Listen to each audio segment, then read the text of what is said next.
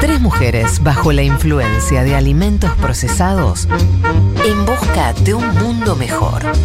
Malena Pichot, Señorita Bimbo, Daniela Sayek. Furia, furia, bebé.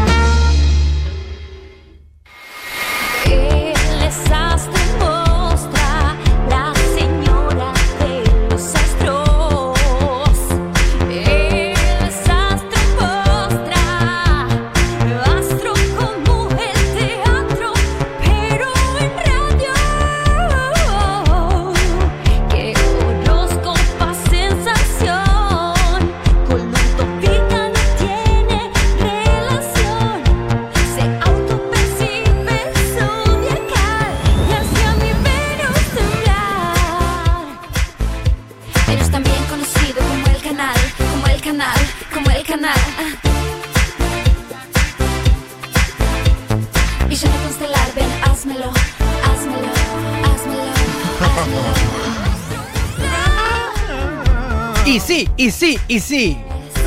Él es Astro Mostra. ¿Se escucha? Se Sí, escucha, excelente. se escucha. Bendiciones. Bendiciones, Gracias. buen lunes. ¿Cómo están? Hola, Uf. Astro. Hola, Rey. ¿Qué onda, Astrid? ¿Todo bien? ¿Y ustedes? Acá, acá, ocupando el espacio Sí. que dejaron las compañeras. Sí. Yo lo primero que tengo que decirles es un pequeño shivet. Tengo un shivet para ver, decirles. a ver, a ver, a ver. Este jueves, em, ya les digo dónde, me invitaron a, dar- a hacer, me van a hacer una entrevista, no sé por qué, no sé qué hice bien, pero bueno, me van a hacer una entrevista. Muchas cosas, Astro. De todo. Este, me van a hacer una entrevista en un ciclo que se llama Unicornios, Unicornio de Troya, que lo conduce el señor Beltrán, que es un activista eh, por la diversidad corporal, que es un genio, que además es muy sexy, es un modelo, eh, un potro, un potro, que seguro que lo vieron alguna vez, en, en altavoz, es uno que es un potro que es de Escorpio, ah, eh, de pelo tenido. Sí, de pelo teñido. Ah, lo tengo. Con mucho glitter, con un culo precioso.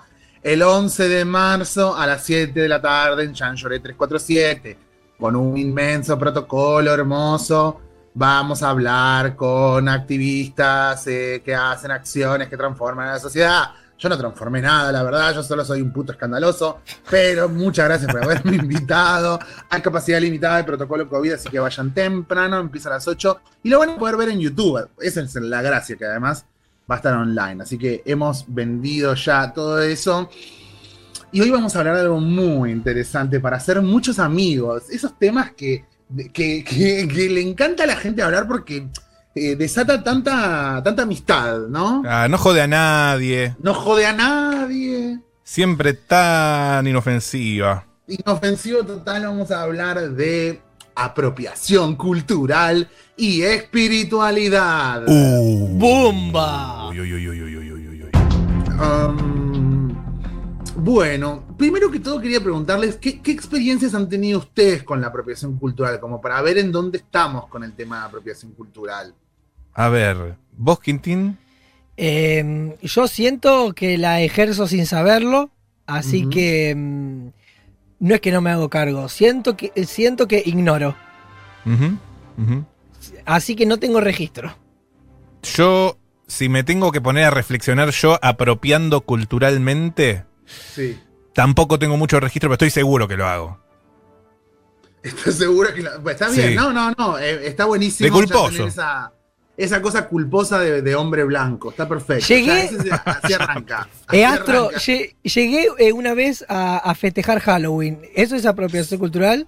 Mm, no, no sé qué minoría habrás ofendido. Eso es cipallismo, hermano. Cipallismo. Eso sí, pa- No, no, eso- Ah, yo también, por ese lado, he asistido es una a cenas. cosa, es una cosa de, de borrachos y payo a- eh, adolescente. Claro, Ah, tiene que ¿a ser una minoría. ¿A dónde fuiste, Matu? He ido a Navidad, siendo judío. Ah, mm, rarísimo, rarísimo. Una cena navideña. Y, pero puede pasar mucho, si hay cenas navideñas en todas las casas, un 24. Por eso, para no sentirme sola. Puede pasarte. Pero eso para Bueno. mí no es tan apropiación cultural. No, no. ¿Vos, Dieguito, tenés alguna experiencia de apropiación cultural? Por ejemplo, cuando Lali se puso rastas y todos la cancelaron en internet. Te sumaste, dijiste qué mal. Eh, estás eh, Em, civilizando la, la historia afro y usándolo como un disfraz. O sea, ahora sí, ahora sí lo veo de ese lado. Antes capaz era como, ah, mira el peinado que se hizo. Y Sí. como, es como eso, me pasa por al lado y no lo veo, pero seguramente he hecho apropiación cultural. También has hecho profesor. Bueno, sí, sí, seguramente. Se cubren todos los hombres, por si acaso ya. Abren el paraguas. Bueno, lo primero que tenemos que decir sobre la apropiación cultural es una regla muy sencilla para que más o menos sepamos de qué estamos hablando, en, eh, estemos todos en la misma página, ¿sí? La apropiación cultural sucede cuando un grupo, eh, especialmente mayoritario, en algún sentido, ya sea porque históricamente ha ejercido violencia, porque históricamente ha, ha ejercido propiedad, o de cualquier forma, cuando un grupo se apropia de, em, de ya sea prácticas, hábitos, em, religiones literalmente, o diferentes otras em, características que pertenecen a otra cultura y lo capitaliza. Y lo capitaliza. No es. La apropiación cultural no sucede en lo inofensivo. No sucede en lo inofensivo. Hay un beneficio en capitalizar eso de una cultura hacia otra. Ah. ¿Sí? Claro. de una cultura. Esa es la regla como más sencilla de una cultura hacia otra que además eh, en, en su apropiación cultural eh, borra que la estaba oprimiendo, además, de paso, borra que la estaba oprimiendo. Entonces, una persona judía festejando Navidad no, no representa ningún tipo de apropiación cultural. Bien. Vos, vos con un pareo brasilero no representa ningún tipo de apropiación cultural. Y lamentablemente, en el peor de los sentidos también, eh, un- muchísimos tatuajes ¿sí? en, en el cuerpo de las personas sí representarían algún tipo de apropiación cultural, ya que estarían como produciendo un tipo de capital erótico en el cuerpo de algunas personas y estarían como de alguna manera como robando o apropiándose en su propio cuerpo, ya sea de los Swami, de los Zulu, de otros lugares donde ese tatuaje sí tiene un valor histórico y está usado como un mero eh, disfraz o como un, un hecho estético, ¿sí? Así que el- los tatuajes peor que eh, la- las medias de colores o los pareos. Sería, Así, para- eh, eh, Astro, sería algo así como tipo un, no sé, un delito contra un patrimonio. No, no representa ningún delito, no. Ah, no representa ningún delito. Y en Argentina, en realidad, si, lo- si- si nos ponemos explícitos en, en esta regla que estoy poniendo, Argentina está basada en la apropiación cultural de una manera explícita. mal. Argentina tiene una historia larguísima de apropiación cultural y voy a poner un ejemplo un poco ofensivo y espero que me lo sepan entender, que es literalmente las señoras chetas de Puerto Madero que viajan al norte a robarse la, el capital simbólico de los tejidos de mujeres de la Ah, zona Claro. y los venden como si fueran una cosa carísima en Puerto Madero. O en San Telmo, peor, porque eh, o sea, viven en, en Puerto Madero, pero tienen una tiendita en San Telmo para hacerse los exóticos. Bien. Y ahí sí lo vemos explícitamente y no genera ningún tipo de escándalo, todo lo contrario, es un consumo de la clase alta. Perfecto. Tengo miles de ejemplos para poner de señoras eh, blancas, rubias, que están apropiándose el capital simbólico de los tejidos tradicionales de un montón de sectores eh, eh, de- del noroeste argentino. Ahí, perdón, yo, ese- yo tengo que hacer una sí. autocrítica, que cuando me vine del norte me, me traje un, un busito que le compré a una chola. No lo uso Pero se lo tanto, compraste la chola, no se lo compraste a la señora blanca. No, y, y- pero no lo vendés. no lo vendo, pero lo uso y por ahí saco un poco de capital erótico. Un poco, Mm, ¿no? Un poquito de capital. Puede ser, Muy puede ser que esté, Humildemente. pero no deja de ser Muy tu poquito. cultura, porque vos naciste en Argentina. Claro, claro, claro.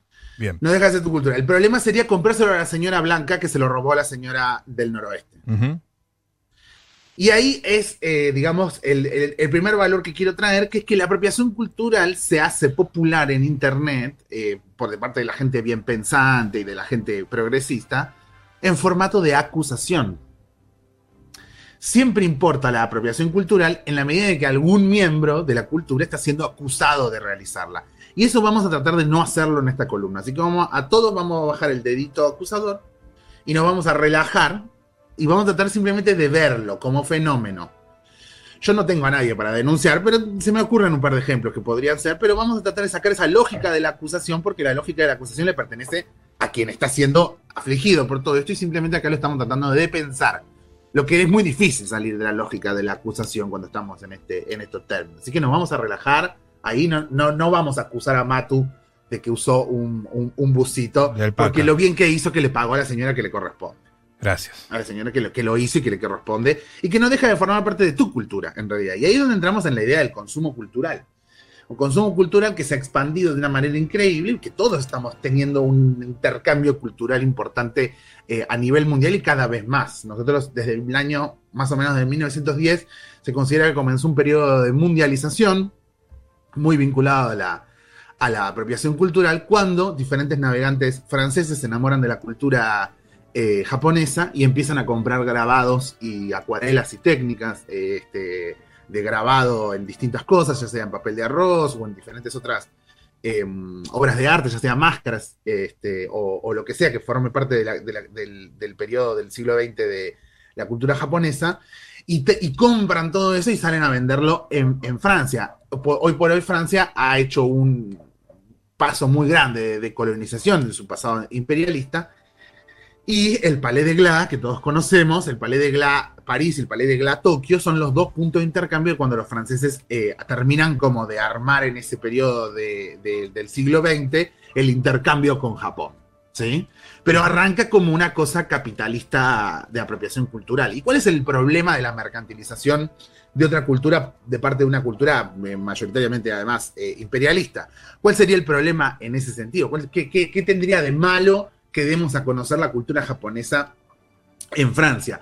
Estaríamos borrando en realidad al, al convertirlo en un ornamento, al convertirlo en un disfraz, al convertirlo en una cosa estética, ¿sí? En una cosa estética estaríamos borrando la tradición imperialista. La tradición imperialista. Pero sin embargo, lo que nos enseña el siglo XX es que el colonialismo está facetado en todas las culturas del universo. Por lo menos del planeta. Claro. No hay una expresión cultural que no reconozca que de alguna manera nosotros tenemos herencia del colonialismo. ¿sí? Y lo repito para la gente del fondo, el colonialismo está facetado en todas las culturas del planeta. Bien, no se Por salva tanto- nadie. ¿Cómo? No se salva nadie del colonialismo. No, no, no, es imposible, es imposible y es eh, al pedo decir que no estamos en ese, en eso, ya sea por colonizados o por colonialistas, estamos, es al pedo evitarlo, es al pedo evitar que estamos en esa situación cultural real. Claro, Astro, pensemos, en, no sé, ponerle Eminem haciendo rap, eh, siendo blanco, o Rosalía, que usa símbolo de la, de- de la cultura gitana. Sí, eh, O nosotros, no sé, yo, viste, yo soy Rosuchowski claro. y estoy en Sí. Buenos Aires, qué sé yo. Sin embargo, me parece que lo de Eminem, yo no, de vuelta, no hay, o sea, vamos a bajar los dedos de, de- de la acusación, yo solo lo- lo- nos sirve para pensar el ejemplo de Eminem y Rosalía. Pero yo pienso que es la cultura de Eminem, digamos, es el barrio de Eminem. Eh, él es de, eh, él es de un barrio, él es de Detroit, ¿puede ser? ¿Cómo, cómo? O es de, no, no me acuerdo de qué barrio es, me parece que es, él, él es de la, de la, de la 8 Mile, Sí. que queda en un, En Detroit. en Detroit, claro. Y me parece que justamente es la cultura que él consumió, digamos, ¿no? Ujú. Es la cultura que él consumió, es la cultura con la que él se formó. Y si bien es cierto que en su momento le, ha- le han tirado de la oreja a Eminem con respecto a la cultura y a la representación de a la representación racial, por decirlo de alguna manera, que ese es otro problema. El problema de la representación viene por otro lado. Eh, su productor siempre fue negro. Dr. Dre es un productor negro. Eh, él fue el productor musical de- de un montón de bandas que iniciaron con respecto a eso. Y ahí es donde entra para mí, bueno, y Rosalía lo mismo, es la cultura de Rosalía. Rosalía no es una irlandesa que viaja a España, dice, qué divertido los gitanos, me voy a disfrazar de gitana. Es la cultura de ella, ella creció en esos barrios, digamos, ¿no? Va, no sé, lo estoy pensando. Eh, Entiendo que ella sí. creció en esos barrios, ella, su abuelita de- de- eh, le debe haber enseñado eso, el cante hondo, y creció amando eso, y además encima lo, lo, lo, lo lo multiplica al mostrárselo al mundo, porque es uno de los artistas más influyentes de España, del mundo entero. No se me ocurre otro artista español más importante que Rosalía en el 2021. Y Antonio Banderas, ya quedaron muy atrás. Ya están medio atrás. Ya están medio atrás, ¿no? Eh, eh, y ahí es donde entramos en esta idea, me parece que el problema de la representación me parece cierto, eh, pero eh, la parte más interesante en realidad de, de- de Eminem o de Rosalía, creo yo, la parte más interesante y la parte más conflictiva es por qué nos quedó más fácil consumirlos a ellos que consumir a, a otras personas de, la- de- de esa misma cultura, digamos. Gran ¿no? O sea, si, si los estamos como recortando y diciendo, ah, este me gusta porque es el, el rapero blanco. Entonces me identifico con el rapero blanco y todos los demás los ignoro porque serían menores en ese caso. Eso, se- eso ya, ya sería como, ese es el problema de la representación. Y pero con, Pero- con Rosalía también pasa un poquito de, digamos, que no es un flamenco tradicional lo que hace ella. No, es un flamenco moderno para el 2021 eh, Claro. y es, es como trap también en realidad, Mm. ¿no? Es como, es medio trapera. Ujú. O sea que ella, en realidad la, la apropiación cultural eh, vendría como a evidenciar quién está capitalizando eh, algo de otra cultura, pero en ese caso igual ellos pertenecen a esa cultura. Y ahí es donde entramos en ese, en ese, en ese gran asunto de la representación, ya que además se vuelven referentes mundiales para que esa cultura sea conocida eh, a, nivel mundial y se respete por de alguna manera como esa forma de esa identidad. Sería rarísimo que un yankee, eh, digamos, eh, lo haga con, la, por ejemplo, con la música de Haití, por ejemplo, digamos, Claro. ¿no? O sea, como que va a Haití y dice, ay, qué lindo estos instrumentos, me los llevo para Nueva York y hago algo súper cool en Nueva York con los instrumentos que le compré por dos pesos a los haitianos. Claro. Ahí queda mucho más evidente la capitalización de la, de la apropiación cultural. Y la parte que me importaba, por eso ponía el ejemplo de Eminem siendo producido por Dr. Dre y además eh, produciendo a otros artistas y Rosalía lo mismo, en ese mismo sentido, la parte que más me importa de todo esto, y por eso estamos hablando de espiritualidad y de cómo se nos mezcla esto con el namasteísmo, con este namaste universal, es que ellos no están borrando eh, lo local. No están borrando lo local, no están diciendo esto es universal para todos por igual. En cambio están diciendo esto es local, yo vengo de acá, esta es mi historia, estos son mis ancestros, este es el mundo del que vengo. No puedo producir por afuera de esta cultura, este es mi discurso. Me interpela, me atraviesa, forma parte de mi vida. Ahora qué distinto es cuando un chamán, por ejemplo, en, esta, en este estado de neochamanismo en el que estamos, un señor chamán que tiene una cuenta de Instagram, un señor blanco, un Rosuchowski, por ejemplo, el primo de Matu, Sí.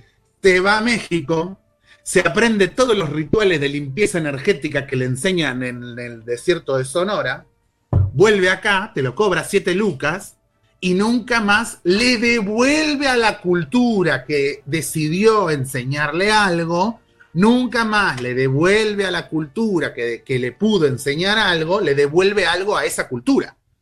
Es como que vos le hayas comprado el busito norteño a la señora Cheta de Palermo Claro. Claro. claro. y no le pagaste co- como corresponde a las personas que lo produjeron en el, en el sentido de como consumo cultural de tu experiencia en el norte que te cambió, que te cambió y que forma parte de tu historia como argentino. Acá ya te, te están empezando a correr los oyentes. Upa. Con algunos de los casos. Si no te incomoda, te empiezo a pelotear con, con alguna. No, pero por eso, yo dije Sí. como que no quiero, no quiero hacer ninguna como acusación ni defensa de nadie. No, yo te- simplemente lo, estamos lo charlando, pensando. estamos charlando. Estamos charlando, pero, pero para ver un poco las contradicciones también. Por ejemplo, hay varios que acusan a Rosalía porque ella hace flamenco. El flamenco es de Andalucía, pero ella no es de Andaluz, ella es de Barcelona, cantaba pop, dice apropiadicta cultural, y la pegó haciéndose la andaluza, como una porteña clavando una buena copla. Dice también, bueno, acá varios más. Entonces sí, puede ser que sea más complejo lo de Rosalía, justo. Rosalía es medio... Mm. medio complicada. Eh, eh, pero eh, en ese sentido, por ejemplo, sería como que yo no la conozco a Rosalía en, en, en camisón, así que no, no, no tengo idea. Perdón por el digo- ladrillazo, Astro. No, no, No, no, pero, estamos pero, por ejemplo, entonces diríamos que ella está fingiendo además un acento que no es el de. O sea, eso ya es más grave. Eso sí es más grave, fingir un acento, digamos, ¿no? Eso ya no me Sí. gusta tanto, ¿no? Bueno, pero uno no puede en algún momento eh, convertirse en lo que en lo que finge. Qué profundo, ¿eh? Y es como que yo. para- no, pero por ejemplo, sería raro que yo, por ejemplo, me ponga a comerme las heces como los rosarinos. Claro. Y pero porque tengo que, y pero- tengo que promocionar el libro en Rosario. Está bien, pero- Entonces me voy a Rosario a hacerme el Rosario. Qué buen ejemplo, Astro. Es rarísimo. está bien, pero es escúchame. Pero qué pasa si vos estás un par de años así y en un momento ya se te se te incorpora? Sí, no sabemos, por ejemplo, si, si, si el productor es andaluz, si, si Claro, ella tiene claro, algún claro, ancestro claro, claro. andaluz, si tuvo un novio andaluz Sí. y le gustó mucho Andalucía. ¿Qué, de- qué le devuelve a Andalucía cuando, cuando, cuando mezcla? Bueno, sí, sigamos, pero, sigamos con los mensajes ladrillazo, por favor. Sigo con un ladrillazo más. De porro son. Acá dice Kat. y, y prepárate la. No sé, este ya es un, un, eh, calefón que te tiró Astro. Astri, habla de Nati Peluso. Claro, claro. No conozco tanto la cultura de Nati Peluso, pero eh, todos estarían diciendo que es fingido lo que hace, Mm. ¿no? Que es toda una, una Mm. cosa fingida. Sí, sí, sí, Mm. sí. Ok. ok. Sí, sí, es como medio, por lo menos es lo que yo leo en Twitter, ¿no? Como que todo, que todo eso. Igual de todos modos, Nati Peluso, es es de Nati Peluso, me reporto en tu zona cada día masculona. Eh, ¿Es entiendo. de ella eso? En- Porque esa frase es buenísima. Me parece que sí. Me parece que sí, ¿no? A ver. Ah, no, no, acá, acá me parece que es de Bad Yal. Ah, bueno, es Bad Yal, ah, está bien. Ese- esa, esa frase me gusta. Es cierto que ella, no sé, hace música brasilera, hip hop, folclore, jazz, salsa, swing, eh, hace todos los géneros. Qué sé yo, Mm. todos los géneros tienen que de alguna manera atravesarla de- de- desde su infancia. O sea, no. eh, No sé si desde su infancia, pero seguramente cuando, cuando es que por eso te digo, por los consumos culturales, seguramente esa interculturalidad eh, de supuesta universalidad, una supuesta universalidad como que todas las culturas son iguales. Eh, eso, eso es bien del hombre blanco francés de la academia eh, eh, europea, ¿no? Claro. De hacernos creer que todas las culturas son iguales en la misma medida Claro. y que nuestro acceso a todas las culturas es igual de la misma forma y que todas las culturas compiten en un mismo espacio de la misma forma. Eso es totalmente falso. Claro, porque Y todos termina los siendo- son iguales. termina no siendo también como una- lector. termina siendo también como una picadita donde no se profundiza nada, ¿no? Y es la falsa universalidad de la espiritualidad New Age. Es la falsa universalidad de que, no, bueno, como es espiritual, todo el ser humano tiene espíritu, entonces eh, a vos te sirve el Reiki de Japón y el yoga de la India y la astrología europea occidental y todo mezclado en un combo, en un cóctel, a ver si te sirve esto para paliar tu angustia del capitalismo occidental. Entonces, estamos ahí en un problema Está bien, está bien. serio con respecto a estas cosas, porque ¿cuándo fue la última vez que te hiciste Reiki con un japonés de verdad? ¿Cuándo fue la última vez Ah, que para claro, practicar claro. yoga viajaste a la India en serio? Bueno, ahí yo recojo el guante porque hay otro mensaje y ya te libero, Astro, yo no quiero incomodarte, pero dicen, el yoga, ¿es, apropia- ¿es apropiación cultural? Ahí quería ir, ahí quería ir. Hubo un ver. momento en el yoga, en el yoga, en la práctica de, yoga que es antiquísima, yoga, hubo digo un momento bestia. que el yoga decidió abrirse universalmente. Decidió, especialmente, hu- hubo dos momentos muy importantes para la historia de la práctica del yoga en Occidente, que fue lo- eh, 1920, con distintos maestros espirituales que, que- que estaban viajando por, por, por el mundo y que llevaron la práctica para las personas blancas. Y además, después, los años 60, cuando los hippies van a ver al Sri. Los hippies, ay, perdón. Los, los Beatles. Los Beatles van a. En los años 60, no sé si se acuerdan, pero cambió todo en la cultura mundial que unas mega estrellas se vayan a la India a practicar yoga y a vestirse de blanco y a ponerse coronas de flores. No sé si se acuerdan. Sí, sí, sí, sí, sí, sí. Y ahí, de alguna manera, la práctica de, de- de yoga decide, entiende que está en un nuevo tiempo y decide, de alguna manera, hacerse, ah, hacer, eh, hermanarse con Occidente, terminando de romper esta idea de Oriente y Occidente eh, totalmente separados, y ahí empieza el movimiento New Age con esta aspiración espiritual. Me gustaría que las personas que no lo vieron conozcan un poquito más del, eh, de la historia de, de quién fue Bhagwan, ¿sí? de Bhagwan, que luego para, antes, para, su- para los últimos años de su vida es conocido como Osho, O-S-H-O, Osho, es un líder espiritual que impactó muchísimo en Occidente. Y en los primeros dos capítulos de Wild Wild Country, que es un documental buenísimo de Netflix, en los primeros dos capítulos de ese documental, ellos reconocen que están usando la meditación para incluir nuevas personas, pero que hay un momento donde esa gente que viene a meditar, esa gente occidental que viene a meditar a la India, ya no los necesitamos más porque los, los que meditan son vagos. Mm. Entonces necesitamos gente que trabaje y pasan a otra etapa. ¿Viste? Y pasan a otra etapa. Quiero que lo vean porque creo que habla muy bien de esta noción de, de Oriente y de Occidente. Y lo mismo con el Reiki. El Reiki también decidió universalizarse. Pero mi pregunta siempre va a ser, ¿y vos qué le devolvés a la Mm. cultura que te está dando esto? ¿Y vos qué le devolvés a esos factores? Bien preguntada. Como- A, a simple vista, como- poco y nada, te digo. Como no por sé. ejemplo una mujer blanca que dice que da clases de afro yoga. Claro. Yo me recuerdo mucho una cena en la que estuve accidentalmente con estas personas, unas Sí. personas eh, muy complejas. Sí, de- que por ahí están de- escuchando. que por ahí están escuchando, unos namasteístas de la primera hora, unos namastés, que muchas gracias. Y me acuerdo que me contó que ella daba afro yoga y yo me quedé medio impactado, como que no Claro, entendía claro. que era, si me estaban diciendo una joda. Y yo le pregunté, ¿pero vos venís de Sudáfrica? Tipo, real, como No te que la, no te la guardaste. No te la guardaste. no me la pude guardar porque No. no, entendía qué pasaba y cómo, cómo podemos de alguna manera como evidenciar que el colonialismo en su mirada extractivista, es decir, yo me quedo, yo saco, yo saco como si sacara petróleo de todo esto en su mirada extractivista, Mm. saca y no devuelve. ¿sí? Saca y no devuelve porque convierte en capital lo que es la cultura y la tradición de otra, de, eh, Claro. de, de otra sociedad. Pues de última, si lo haces a conciencia, podés llegar a buscar una forma de devolverlo. Digo, no si sos una profe de acroyoga, pero Madonna flasheando gay No, acroyoga no, afro. Afroyoga, afroyoga. Te hacía danzas afro, eh, no sé qué, y de- Sí, sí, sí, literalmente sí, era una señora blanca de Chile, o sea, rarísimo. Y no va a volver a, a África a devolverles No una fue parte. a África, Claro. no fue a África. Claro, claro, no. Ni siquiera tiene un asistente eh, que, que- que realmente eh, formó parte de esa, No es de esa caso. tradición. Es rarísimo, es rarísimo. Bueno, Astromostra en Furia Bebé te siguen tirando con todos los mensajes, te hablan de Madonna eh, flasheando gay ya en el 99, te dicen, habla de los pericos también. Mm. Mm, qué turbio es.